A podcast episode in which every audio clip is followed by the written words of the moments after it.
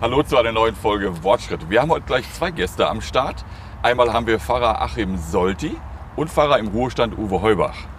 Äh, ihr beide seid Notfallseelsorger. Uwe, erklär doch mal eben kurz, was macht ein Notfallseelsorger? Also die kürzeste Beschreibung ist Erste Hilfe für die Seele. Also wir begleiten und betreuen Menschen in Krisensituationen, in belastenden Situationen. Ja. Und wir sind heute Morgen an der Halde Haniel. Habe ich das richtig ausgesprochen? Ja, wunderbar. Sehr schön. Die werden wir jetzt gleich beide oder zu dritt halt erklimmen. Mit dabei ist natürlich auch wie immer unser Fotograf Michael Bokelmann. Äh, warum habt ihr euch diesen Ort ausgesucht, Achim? Das ist mein Hausberg. Dein Hausberg. Mein Hausberg. Ich wohne hier um die Ecke und wir gehen ganz oft spazieren abends nochmal die Halde hoch und genießen den Blick über das Ruhrgebiet. ah, okay. Also, dann lasst uns losgehen. Auf geht's. Wortschritte. Evangelisch an Emscher und Lippe. Der Podcast mit Jörg Eils. Uwe, Ja. wir fangen mit dir an. Mhm. Stell dich doch bitte mal kurz vor.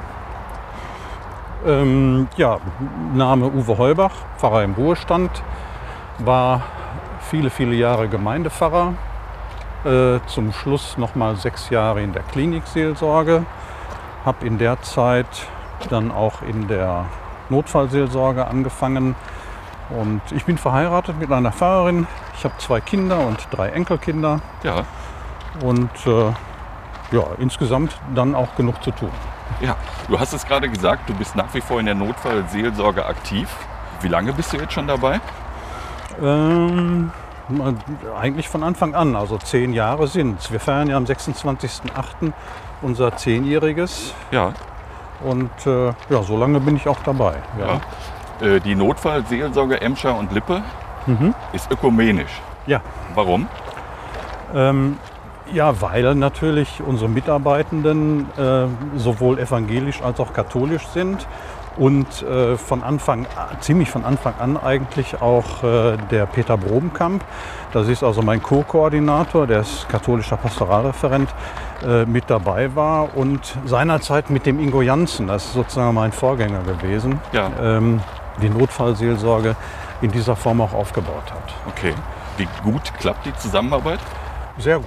Also die Zusammenarbeit klappt wirklich sehr gut, ähm, weil wir führen ja keine äh, theologischen Grunddebatten, sondern äh, wir, ja, wir kümmern uns sozusagen darum, dass äh, die Muttersprache der Kirche deutlich wird und das ist Seelsorge. Es geht um die Menschen. Es geht um die Menschen. Ja. Das steht im Vordergrund. Wie viele Männer und Frauen gehören zu eurem Team, Haupt- und Ehrenamtliche? Also, gute Frage. Ja, bitte. Ähm, Es kommt noch mehr. Ähm, Morgen. Also wir haben ungefähr morgen. Wir haben ungefähr 70 Mitarbeitende, Ja. ähm, wovon natürlich der größte Teil sind Frauen, äh, aber eben auch Männer und Hauptamtlichkeit. Also Menschen, die jetzt nicht hauptamtlich in der Notfallsorge, sondern an anderen Orten in der Kirche möglicherweise tätig sind. Ja. Äh, das sind, ich glaube jetzt Pi mal Daumen, so fünf oder sechs. Mhm. Ihr seid äh, 365 Tage, 24 Stunden im Einsatz. Ja. Wie viele Einsätze fahrt ihr so pro Jahr? Also wir haben immer leichte Steigerungsraten drin. Äh, Im vergangenen Jahr lag die Zahl der Einsätze im Kreisgebiet Recklinghausen, Kreisfreie Stadt Bottrop bei ca. 170. Ja. Ich sag mal, wie schafft man das denn mit 60 Leuten? 70? Naja, ich sag mal, wir haben dieses große Gebiet in vier Untersysteme unterteilt, also Recklinghausen-Herten, Malhaltern, Gladbeck-Bottrop-Dorsten äh, und das Ostfest, also Waltrop, Oerken, Schwiegdatteln. Ja. Und in jedem, und das sind also erstmal selbstständige Teams, die auch äh, von, von- von, von zwei Menschen immer geleitet werden. Ja. Ein Haupt, ein Ehrenamtlicher. Und äh, die tragen sich in den Dienstplan ein. Und wir haben festgestellt, dass wenn zwei bis drei Systeme besetzt sind, dass wir dann eben alles ganz gut gestemmt kriegen. Also wir hatten noch nie Leerlauf und ähm, ja, soweit erstmal, ja. Du hast die Einsatzgebiete gerade beschrieben. Äh, arbeitet ihr denn auch über die Grenzen des Einsatzgebietes hinaus? Es gibt äußerst selten, aber es gibt schon mal äh, in den Randgebieten äh, gibt es schon mal so, so Anfragen oder übergreifend äh, so Dinge, aber das war, ich sag jetzt mal, passiert vielleicht statistisch zweimal im Jahr. Ja. Ja. Mhm. Wie, wie erf- erfolgt denn die Aufnahme zu euch? Also wer, wer nimmt zu euch Kontakt auf und wer ruft euch zu den Einsätzen? Also ich sag mal, die häufigste Einsatzindikation bei uns ist ja der häusliche Todesfall. Ja. Und ähm, das ist so, wenn dann Rettungsdienst, Notarzt, wenn die jetzt vor Ort ihre Arbeit getan haben und die dann bemerken, also eigentlich könnten wir hier jetzt nicht weg, weil die Menschen, die wir zurücklassen, die belasteten, betroffenen Menschen, die bräuchten weiter Begleitung. ja. Dann rufen die die Leitstelle der Feuerwehr an und ähm, die gucken dann in den Dienstplan. Die haben den also auch auf dem Schirm in der Leitstelle und äh, rufen dann den entsprechenden diensthabenden Notfallseelsorger an, der sich dann auf den Weg macht. Du hast gerade schon eine Indikation genannt. Mhm. Der Todesfall, also der Trauerfall zu Hause. Mhm. Welche Einsatzgebiete oder welche Einsätze gibt es sonst noch? Ähm, ja, also das ist der häufigste. Dann gibt's natürlich, also ähm, da verzeichnen wir in den letzten Monaten ähm, eine deutliche, eine signifikante Zunahme äh, Suizide. Ja, Das heißt also Betreuung von Menschen, die einen Suizid miterlebt haben, also Zugunglück äh, oder eben ähm, einen, einen suizidierten Menschen vorgefunden haben. Äh, das ist so eine Geschichte. Dann gibt es natürlich auch im außerhäuslichen Bereich ähm, Einsätze. Also ich sage jetzt mal, wenn auf der Autobahn in unserem Bereich äh, etwas Größeres passiert, dann werden wir also auch alarmiert. wenn ein Lastwagen äh, auf das Genau. Stauende knallt oder irgendwas. Sowas, ja. Ja. Genau. Aber ihr betreut dann nicht nur die Betroffenen oder die, die Angehörigen, sondern auch die, äh, ich sag mal, die Rettungskräfte, die Feuerwehrleute. Nee, äh, also sagen wir mal Jein. Äh, Das ist eigentlich Aufgabe von PSU, psychosoziale Unterstützung. Da hat die Feuerwehr ein eigenes Team, Ah, okay. weil du brauchst zur Betreuung der Einsatzkräfte Peers, also Menschen, die selbst aus der Arbeit kommen und die Arbeit verstehen, wo dann also der Betroffene, ich sage jetzt mal Feuerwehrmann oder so, Ja. nicht erst erklären muss, warum er dies oder jenes gemacht hat. Mhm. Ähm, wir haben natürlich bei uns Leute, also der Peter Brobenkamp und ich und der Peter Rutz, äh, wir haben eine SBE-Ausbildung, also SBE E heißt? Stressbewältigung nach belastenden Ereignissen. Okay. Und das ist befähigt eigentlich auch dazu, äh, im Fall der Fälle, wenn da Bedarf ist, dann auch sich um Einsatzkräfte zu kümmern. Ja. Wie lange dauert diese Ausbildung? Äh, Das sind mehrere Module, ähm, äh, die, also das ist, ähm, ja, sind im Grunde genommen drei Wochen ungefähr. Äh, Aber eben, da ist man dann. Mhm. Oh, da kommt ein ist man- Fahrradfahrer. Guten Morgen. Da ist man dann eben also auch vor Ort. Die Ausbildung läuft hier in Witten Ja. beim Oliver Gengenbach. Und da ist man dann vor Ort auch und hat sozusagen von morgens 9 bis abends 18 Uhr die Ausbildung. ja. ne? Du bist auch Ausbilder. ja Wie, wie soll ich das verstehen? Also wir, wir starten ja immer so zum Jahresende, Ja. äh, jetzt so im Oktober, starten wir einen neuen Ausbildungskurs und äh, da gibt es natürlich die verschiedensten Module, also ein, zu den Einsatzindikationen. Ja. Was sind die Und- Schwerpunkte? Ja, also äh, es, erstmal die ganzen rechtlichen Fragen. Ne? Es geht ja auch um Schweigepflicht und all solche Dinge. Ja.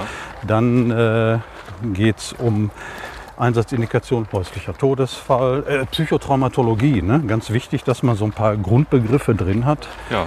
Ähm, dann, äh, ich sag jetzt mal, Bahnunfall, äh, plötzlicher Kindstod. Ähm, also die ganze Bandbreite. Ja. Äh, diese Ausbildung läuft ein halbes Jahr und wir treffen uns regelmäßig einmal in der Woche von 18 bis äh, 22 Uhr. Und zu diesen Ausbildungsmodulen haben wir dann verschiedene Referenten, Referentinnen, aber teilweise übernehmen wir also auch selbst dann Module. Ja. Hast du gerade schon gesagt, wie lange die Ausbildung dauert? Halbes Jahr. Theorie und Praxis sind ja zwei verschiedene Paar Schuhe. Das heißt, die werden bei euch nur theoretisch ausgebildet oder nehmen die äh, anderen Notfallseelsorger, die Auszubildenden, Männer und Frauen, dann anschließend an die Hand und nehmen sie mit zu Einsätzen?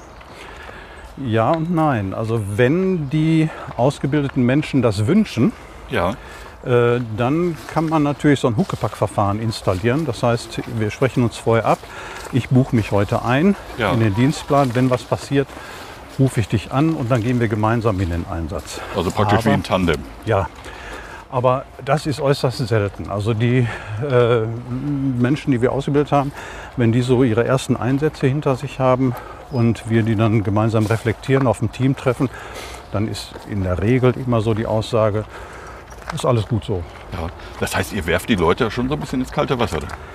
Ja, aber ähm, ich denke, es hat damit zu tun, wenn wir, äh, also in der Ausbildung, äh, sind wir immer sehr nah an der Realität. Ja. Das heißt, wir verknüpfen natürlich die Theorie immer mit der eigenen Praxiserfahrung. Ja. Und äh, die Referenten, Referentinnen sind da immer sehr lebendig. Okay. Und, und äh, das Wie muss man sich das vorstellen? naja, also äh, es wird jetzt nicht nur über, einem, Ein- über einen Einsatz geredet, sondern es wird von einem Einsatz erzählt. Und da lassen wir dann auch nicht die eigenen Emotionen und so weiter raus. Ja. Ne? Also alles, was so dazugehört. Ja. Außerdem kommt noch dazu, wir haben äh, auch praktischen Teil in der Ausbildung. Äh, Das heißt, die zum Ende der Aus ziemlich zum Ende der Ausbildung ähm, fahren die dann beim Rettungsdienst mit, eine ganze Schicht. Okay. Da gibt es dann einen Zeitplan, da kann man sich aussuchen, an welchem Datum ich kann. Und dann sitzen die auf der Rettungswache und fahren dann mit. Das heißt, dann ist es ja doch eine, auch eine praktische Ausbildung. Ja, ja, ja, ja, ja, ja. So Ja. gesehen schon, ja. Kann denn jeder Notfallseelsorgerin oder Notfallseelsorger werden? Ja. Ähm, Aber Also, äh, es gibt immer, es gibt eine Menge interessierte Menschen, die sich dann bei uns melden. ja, Äh, und dann ist es so, dass aus dem Leitungsteam dann Leute Kontakt aufnehmen und ein Erstgespräch führen. ja, Und am Ende dieses Erstgespräches wird dann schon mal entschieden, äh, geeignet, nicht geeignet. Äh, in der Regel geeignet. Und Mhm. Ja. dann kommt die Ausbildung, woran macht ihr das fest? geeignet, nicht geeignet. Ja, Naja, ich sag mal, es gibt natürlich immer Leute, die, ähm, wie soll ich das jetzt sagen? Also es gibt eine Menge Leute, die studieren Psychologie, weil sie meinen, sie können ihre eigenen Probleme lösen. okay. Äh, und ich denke, in der Notfallseelsorge treffen wir auch äußerst selten auf Menschen, Ja, die, ähm, ja, ich sag mal, dies aufgrund ihrer eigenen Betroffenheit, die sie noch nicht bewältigt haben, äh, meinen dann besonders geeignet zu sein. ja, Sehr vorsichtig umschrieben. ja, ja. 1000 Schritte. Welche Voraussetzungen muss denn ein Mensch mitbringen, um Notfallseelsorgerin oder Notfallseelsorger werden zu können? Also erstmal grundsätzlich die Bereitschaft. Und Dann, äh, wir haben immer noch Mindestalter, so 30 sollte sein, weil wir sagen, eine gewisse Lebenserfahrung gehört schon dazu. Ja, Obwohl bundesweit, ich glaube, das Eintrittsalter schon auf 25 gesenkt worden ist, aber wir halten, wollen nach wie vor daran festhalten. Ausnahmen bestätigen natürlich die Regel. Aber erstmal so 30 sollen sein. Aber wir merken, dass äh, die BewerberInnen sind in der Regel so in der Mitte des Lebens. Oder auch schon, äh, wenn sie dann in den Ruhestand gehen ne? und Ja. noch eine Aufgabe brauchen. also Erfahrung ist schon sehr wichtig. Erfahrung ist ganz wichtig, ja. Ja. Gibt es irgendwie eine Quote, wo er sagt, äh, so und so viel Ausgebildete ja, schmeißen nachher hin, wenn sie den Ernstfall erlebt haben? Nee, haben wir auch nicht. Bei euch hat noch keiner aufgehört nach der Ausbildung? Ähm, also wir hatten mal eine Zeit lang Menschen, die haben sich ausbilden lassen und sind dann nicht angetreten. Ah, okay. Sei- Daraufhin haben wir dann einen Ausbildungsvertrag entworfen, in dem drin steht, äh, welche Erwartungen wir haben, Mhm. wenn, wir diese aus, wenn wir diese Menschen ausbilden. Nämlich die Erwartung, dass sie sich dann äh, an dem Dienstplan beteiligen und sich mindestens zwei bis viermal im Monat dann auch eintragen in den Dienstplan. Ja. Wir haben nämlich festgestellt, dass es auch Menschen aus, ich sage jetzt mal, helfenden Berufen gab, die sich dann haben ausbilden lassen und haben dann sozusagen ähm, ihre Visitenkarte erweitert. Mit dem Zusatz Notfallseelsorger oder Seelsorger. Haben es aber praktisch nie gemacht. Nein. Und nur, nur eben dann sich diesen Titel erworben, ne, der nicht geschützt ist. Okay. Ich meine, Aber- ihr investiert ja auch viel Geld in die Ausbildung. Ja, ja. Ne? Also Klar. ein halbe, halbes Jahr Ausbildung, da geht ja auch schon eine Menge äh, Geld rein. Ja. Und Know-how.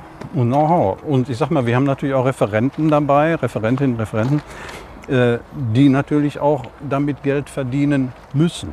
Ne? Ja. Also wenn wir zum Beispiel äh, den Themenbereich Kinder haben, ne, Notfallseelsorge mit an Kindern, dann haben wir immer den Professor Harald Karutz. Da ist ein Mensch, der selber aus dem Rettungsdienst gekommen ist, der von der Pike auf gelernt hat und kennt Ja. und der ganz toll. Die, die, die Auszubildenden sind immer ganz gefesselt, wenn der auftritt, der also diese Thematik ganz, ganz toll rüberbringt. Ne? Ja. Also sehr lebendig auch. So, und natürlich, die kosten natürlich auch Geld. Na Ne? Die klar. müssen wir dann bezahlen. Ja.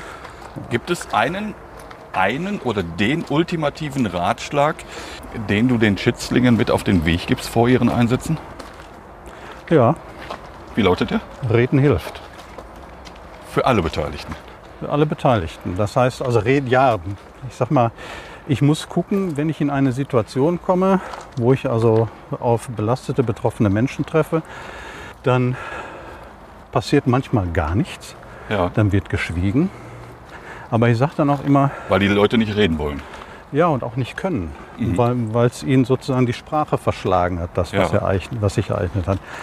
Aber was ich immer sage, ihr müsst, wenn ihr in einen, einen, in einen Einsatz geht, müsst ihr ganz da sein. Ihr müsst alle Antennen ausgefahren haben. Also nicht, was man ja so kennt, ne? der Arsch ist zwar hier, aber der Kopf ist ganz woanders. So nicht, sondern ihr müsst ganz in dieser Situation bei diesem Menschen sein Ja. und selbst wenn bei einem häuslichen Todesfall, wo, die, wo noch auf die Kripo gewartet werden muss, äh, die Polizei rumsteht, die müsst ihr ausblenden. Okay. Ihr müsst ganz bei den Leuten sein. Und dann, wenn viel geschwiegen wird, werdet ihr irgendwann wahrnehmen, wann ihr sprechen müsst, um diesen Menschen gegenüber, der euch gegenüber sitzt, zu öffnen. Ja. Also wann der Zeitpunkt gekommen ist, Genau. das Wort zu ergreifen. Genau. Und dann fällt dir der Satz ein und der erste Satz, der dir kommt, das erste Wort, das ist der richtige. Der Schuss ins Blaue sitzt meistens. Okay. Dann, aber wenn ich ganz da bin und dann reden hilft, Ja. dann muss ich, und dann, das ist auch meine Erfahrung, ne? mit einem Mal, wenn ich dann diesen Punkt hatte, dann öffnen sich die Menschen, dann erzählen sie. Ja. Dann fließt es aus ihnen raus. Hm? Ja, genau. Aber man muss äh, ihnen die Initiative dann überlassen und sie nicht totquatschen. Um Gottes Willen. Also, äh, das ist ja, das- wir, wir sind ja immer so, so strukturiert, ja, äh, ich hole Ihnen mal ein Glas Wasser oder wo ist denn der Kaffee, ich koche mal ein oder äh, Sie zittern, ich mache mal eine Decke drüber. Das ist alles doof. Äh, ich muss dann sagen, haben Sie schon etwas getrunken vielleicht? Wenn dann Ja. reinkommt, holen Sie sich doch mal ein Wasser. Also ich muss sie auch wieder ins Handeln kriegen. Ne? Nicht ich handle, sondern die müssen wieder sozusagen äh, aus, der, au- aus dieser Betroffenen, in der sie sitzen, müssen sie wieder in die Normalität kommen. Ja. Und normal ist Kaffee kochen. Normal ist, wenn ich friere, ziehe ich mir eine Jacke an. Ne? Also bildlich gesprochen, wenn die frieren, hole ich ihnen die Decke und decke sie ihnen über. Das ist doof. Ja. Das ist übergriffig auch. Ja. Uwe, du, du hast es vorhin gesagt, äh, du bist ja schon Pfarrer im Ruhestand. Oder wir haben es vorhin gesagt. Warum engagierst du dich trotzdem noch für die Notfallseelsorge? hast du keine Hobbys oder was? Doch, doch, ich fahre Motorrad, ich lese gerne, ich habe drei Enkelkinder, also da ist nicht. Und ich, ich bin auch handwerklich nicht ungeschickt und habe in den Häusern meiner Kinder eine ganze Menge renoviert. Aber mir ist es einfach wichtig. Ähm, ich habe, also ich war mein Leben lang, war ich nicht der Pfarrer Uwe Heubach, sondern ich bin der Uwe Heubach. Ich, ich, ich kann nicht anders, ich bin einfach so. Ja. Das, Und deswegen machst du es weiter. ja, Wie lange machst du es noch? Ist, ist jetzt, soll, klingt jetzt komisch, aber du weißt, wie es gemeint ist. Also ich bin letzte Woche 67 geworden. Äh, pff, man sagt ja immer so, katholische Priester sind glaube ich mit 75 raus. Ne? Keine Ahnung. Ich, m- m- wenn, solange es geht, mache ich es gerne. Und wenn irgendwann der liebe Gott sagt, jetzt lass mal, halt mal die Füße still, dann halte ich die Füße still. Okay. Gibt es oder gab es äh, für, auch für, für einen alten Hasen wie dich Momente, die dich so ein bisschen aus der Bahn geworfen haben? Ja, die deine Seele aus dem Gleichgewicht gebracht haben? Also da reich mich ein in, in die Reihe aller Notfallseelsorgenden, äh, wenn es um Kinder geht. Ja, Das ist immer die schwierigste Geschichte überhaupt. Oder aber Wenn ich so daran denke, Autounfall, äh, junge Leute versterben an der Unfallstelle und ich muss dann mit der Polizei die Todesnachrichten überbringen. Ja. Das sind immer, ja, äh, das ist grenzwertig. Also da bin ich dann auch äh, m- manchmal am Wasser gebaut. So, dann habe ich immer, muss ich immer tief durchatmen, Ja. damit mich also die Trauer der Menschen, die mir gegenüber sitzen, nicht selbst so pff, weghaut. Denn dann bin ich keine Hilfe mehr. Ne? Ich muss immer gucken, dass ich in der Distanzierung bleibe. Äh, das Leid von Frau Müller und Herrn Schulz ist nicht meins. Ne? Ja. Ein ganz wichtiger Satz. Aber äh, funktioniert eben nicht immer.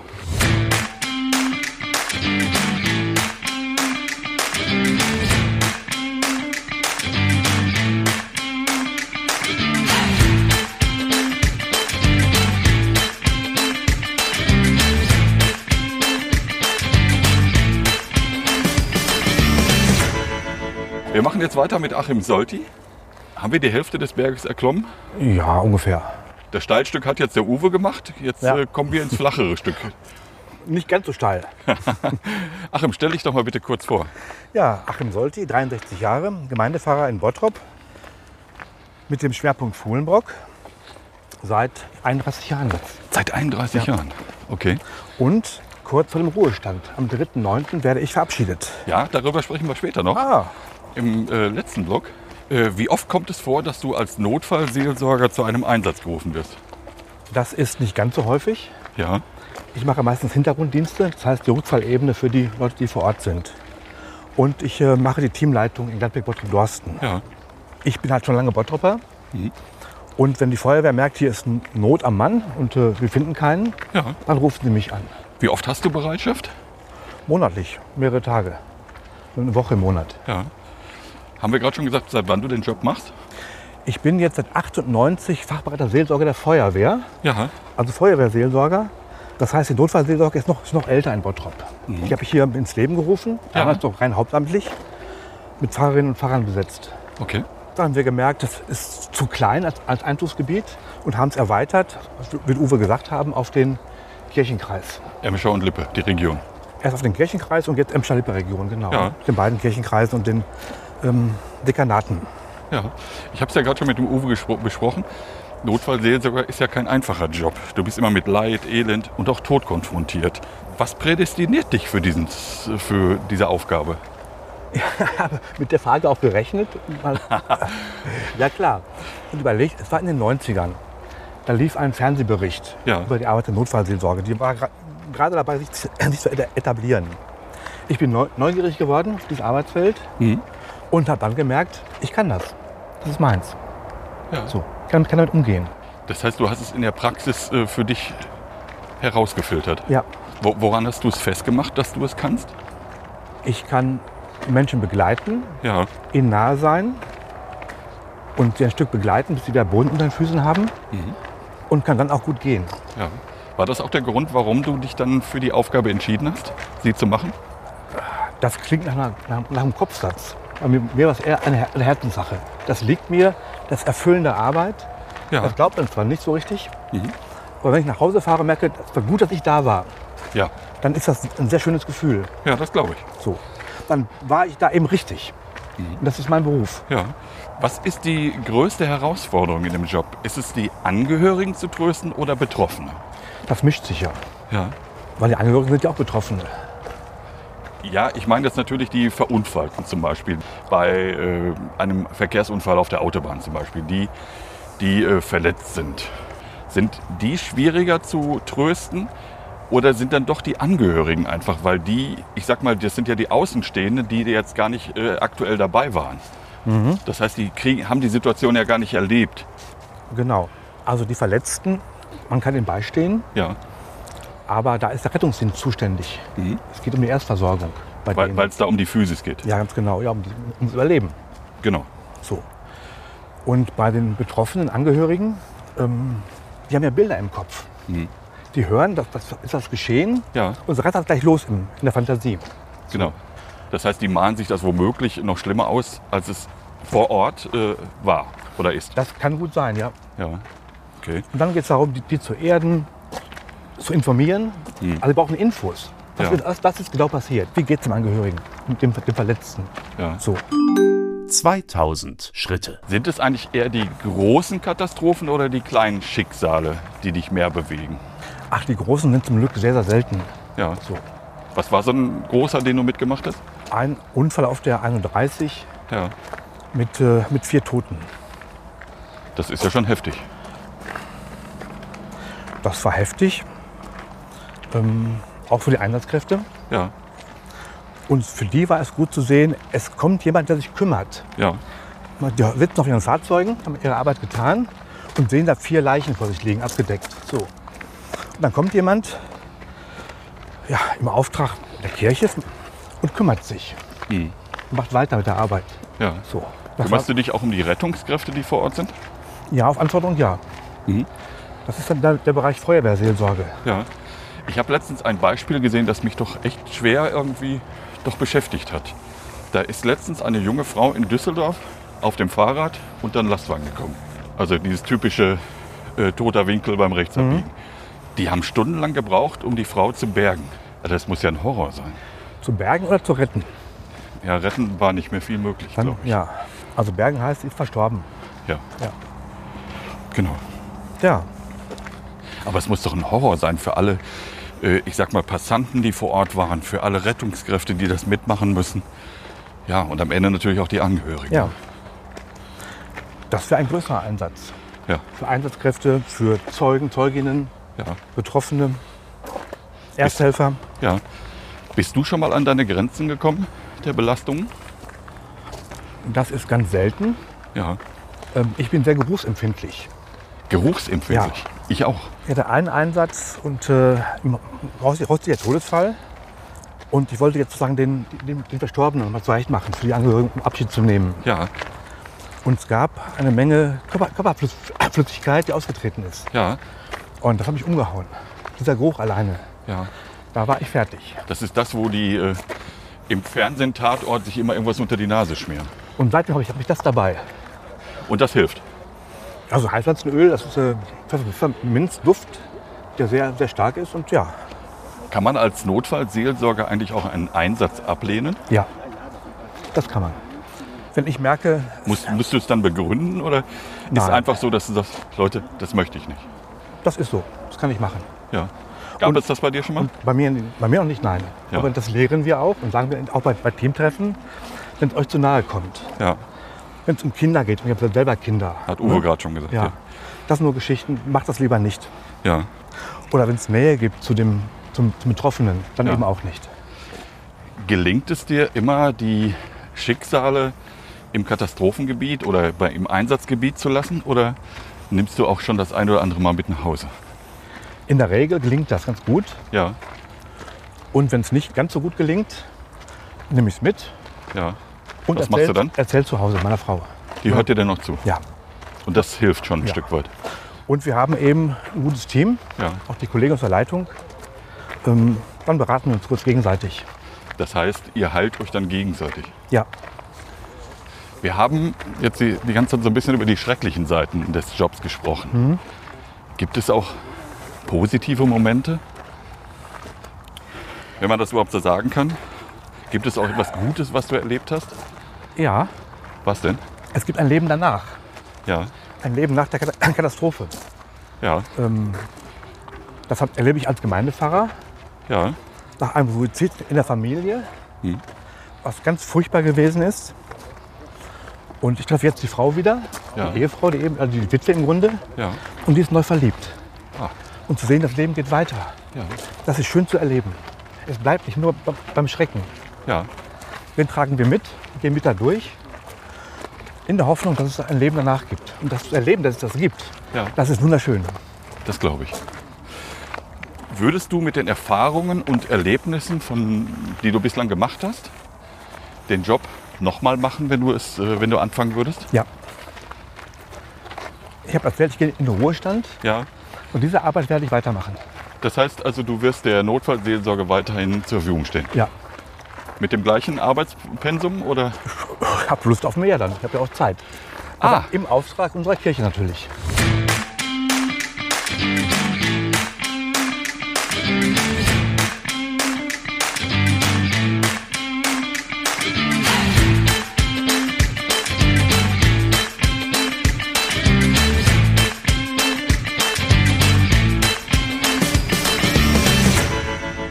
Achim, wir sind fast oben, oder? Noch ein Anstieg.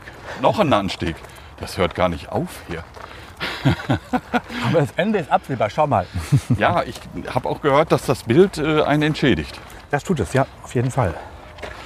Achim, wir müssen noch ein bisschen jetzt über den von dir schon abgesch- angesprochenen Ruhestand reden. Am 31. August, du hast es gesagt, also in drei Tagen. Komm mal auf die Seite. Hier sind die Downhiller unterwegs. Ah, okay. Dann warten wir, bis der Downhiller durch ist. Na, Das ist immer so ein Radler. Ja, so schnell ist er nicht. Ne? Moin. Wir machen Ihnen den Weg frei. Am 31. August, also in drei Tagen, gehst du als Fahrer in den, in den Ruhestand. Äh, wie geht es dir damit? Ehrlich? Ja, natürlich. natürlich. Es geht mir gut damit. Ja, Ja. Ich bin 31 Jahre hier in Fuhlenbrock, in Bottrop. ja, Und äh, das Haus ist bestellt. ja. Und ich kann gut Abschied nehmen. Das heißt, du kannst äh, mit gutem Gewissen gehen. Ja. Ja. Was wirst du also am meisten vermissen? Was glaubst du? Ja, die Gottesdienste in meiner Kirche. Ja, Das ist ein wunderschöner Raum hier im Martin-Niemöller-Haus. ja war ich schon. Das sind die Begegnungen mit Menschen. Ja, Ich bin mal neugierig auf Lebensgeschichten. So, so wie ich. ja. Ähm, ganz spannend. Was war so das schönste Erlebnis in all der Zeit? Ach, ja. Bevor- Ja, ja, komm. Das Schönste aus So 30 ein Jahren. Highlight, mal so eine Anekdote hätte ich jetzt ganz gerne. Dann sage ich Folgendes. Ja, sehr gerne. Das, was ganz Frisches im Grunde. Ja, Wir hatten ja Lockdown mit Corona. Muss ich gar nicht, gar nicht viel, viel zu sagen. ja, Türen zu, Häuser zu, keine Menschen mehr. So. Auch Weihnachten nicht, nur digital. ja. Und wir haben das letzte Weihnachtsfest outdoor gefeiert auf dem Schulhof der August-Eberling-Realschule. Ja, hier. Und das war sehr, sehr schön. wie viele Menschen waren dort? Wir hatten um 16 Uhr mit- für die Familien 130 Menschen. Das war schön dekoriert, wir hatten Licht dabei, Tontechnik. Werden die Menschen dich nochmal in einem Gottesdienst erleben? Auf jeden, Oder- Fall Oder am, eine Trauung oder eine Beerdigung? auf jeden Fall am 3.9. zur Verabschiedung. Ja. Und das andere muss sich ergeben.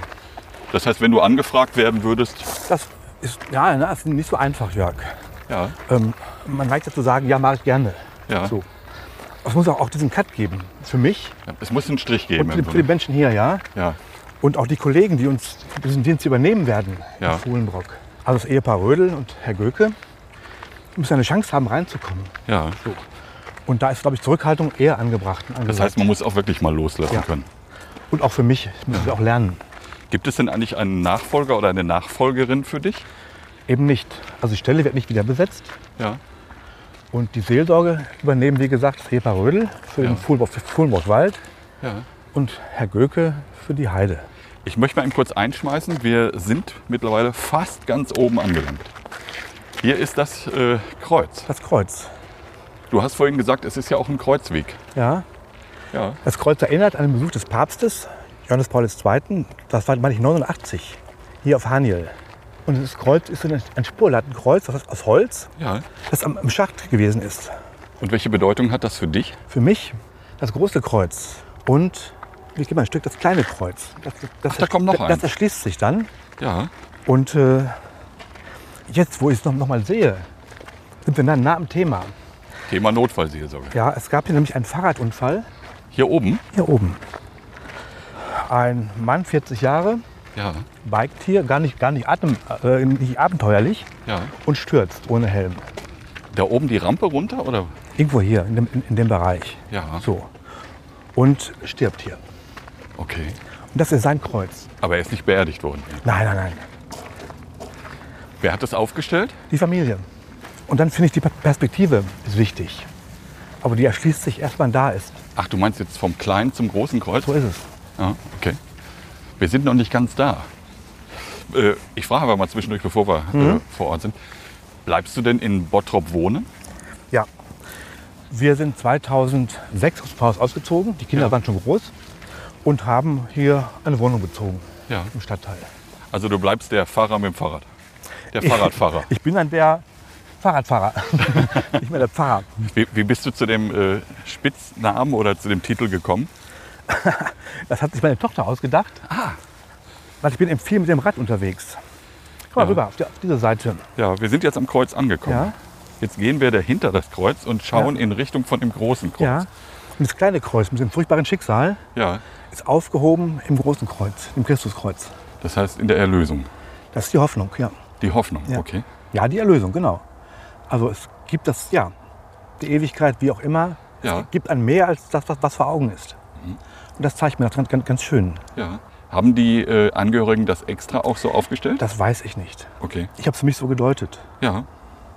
Ich würde noch äh, zu einem anderen Kapitel kommen. Ja. Du bist ja nicht nur Gemeindefahrer gewesen, sondern du warst auch lange Jahre Synodalassessor. Ja. Was ist ein Synodalassessor? Ich vertrete den Superintendenten Ja, in Abwesenheit. ja. Das heißt, ich leite dann, dann den Kirchenkreis stellvertretend Genau. für ihn. Das heißt, du warst auch in einer leitenden Funktion Ja. tätig. Jetzt seit gut zehn Jahren. Ja. Wie war die Zeit? Soll ich schön sagen, angenehm sagen, erfüllend? Ja, die, so wie du es empfunden Ja, hast. all das. Ja. Ja. Wie, wie erlebst du äh, heute, du bist auch noch bis Ende August Synodalassessor, wie erlebst du die Zusammenarbeit mit unserem aktuellen äh, Superintendenten Steffen Riesenberg? Ja, da kann ich nur, nur sagen, ich bedauere, dass dieses Amt aufhört. das war eine sehr schöne Zusammenarbeit. Ähm, kollegial, vertrauensvoll, ist ein sehr teamfähiger Mensch. Ja. Ähm, ja, wir haben uns gut, gut ergänzt Mhm. und wertschätzen uns gegenseitig einfach. Und das wird mir fehlen. Ja. Also diese Begegnung. Ja. Ein Nachfolger in dem Fall wird es, gibt es schon, der ist auf der Hm? Natürlich. letzten Kreissynode gewählt worden, Ja. das ist der Dr. Hans Hoberts. So ist es. Was wünschst du ihm für seinen Weg? Was ich Hans wünsche, ja, dass, dass er im Amt klar ist, was, was seine Rolle da ist. Ja. Und sonst bringt er alles mit, was er braucht. Das kriegt er schon hin, ne? Das kriegt er hin. Ja, das denke Und der Superintendenten, der ihn auch da auf den richtigen Weg setzen wird. ich. ja. Hast du Pläne für die Zukunft? Und wie sehen die aus? Wir wollen viel reisen. Wir haben einen Camper selbst ausgebaut Ja. und sind gerne unterwegs. Du hast, äh, warte mal, das Thema machen wir jetzt mit dem Bokelmann nochmal auf. So ein T1 oder was hast du genau? Weil das ist so sein Lieblingsthema. Wir haben einen Peugeot Boxer, wenn man das sagen darf. Ja. L2H2. Sagt ihr das was? Nee, das sagt mir nichts. Das sagt die, die Länge und die Höhe. Also ein, ein kle- ein kleines Auto, auf dem man stehen kann. und wo okay. ein Bett eingebaut ist. Ja. Ja. Okay. Und welche Reisen werdet ihr machen? Weißt du schon Ziele? Kennst du schon Ziele? Die nächsten sind Dänemark und dann nach, nach meiner Verabschiedung wollen wir nach Frankreich fahren, in die Bretagne. Ja. Zu den Sties. Zu wem? Zu den Sties. Sagt mir jetzt nichts. Echt? Kennst du den Film nicht? Ach, die Die Schied, Schied, Sties. Ah Ja, keine Ahnung. Ich habe diesen Film ehrlicherweise nie gesehen. Oh, den kann ich nur- nur ans Herz legen. Wir haben Tränen gelacht beim ersten Mal und immer noch. Echt? Ja, Okay. Und warum wirst du diese Reise antreten? Wegen dieses Films oder des Buchs? also wir besuchen Berg, wo der Film gedreht worden ist. Ja. Und äh, einfach ein schönes Land. Ich spreche die Sprache ein bisschen. Bist du jemand, der so Filmorte abfährt oder ist das Nee. jetzt wirklich so eine Ausnahme? Meine Frau liebt den Ort. Ah, okay. Nein, ich fahre ke- äh, keine Filmorte ab. Also du wirst reisen, du wirst weiter Fahrrad fahren durch, äh, durchs Dorf, hätte ich was gesagt, Ja. durch Fuhlenbrock. Und ich bleibe Notfallseelsorger. 3000 Schritte. Sie haben ihr Ziel erreicht. Was wünschst du dir für die Zukunft? Zeit. Ja, die hast du dann ja. Genau. Erf- Erfüllte Zeit sozusagen. Man weiß ja nie, wann das Leben zu Ende ist. Achim und auch Uwe, ich danke euch recht herzlich für diese Wortschritte. Ich fand äh, es sehr gelungen, ich fand das auch sehr bewegend. Ich glaube, unsere, unseren Hörern wird das auch gefallen. Achim, dir speziell wünsche ich, äh, wenn es in drei Tagen in den Ruhestand geht, alles Gute. Lange Vielen Dank. Gesundheit, lange Gesundheit und äh, bleibt bitte der Notfallseelsorge weiter erhalten. Ich glaube, ihr braucht jeden Mann, oder? Und, jede, Frau. Und jede Frau. Gesundheit ist das eine, ja, aber ich habe gelernt, Zufriedenheit ist, fast, noch- ist ein, im Grunde noch wichtiger. ja. Also mit dem, was ist, zufrieden zu sein in seinem Leben. Aber ich glaube, das bist du, ne? Das bin ich. In Danke. Dem, Si- in dem Sinne alles Gute, Achim. Okay, Jörg.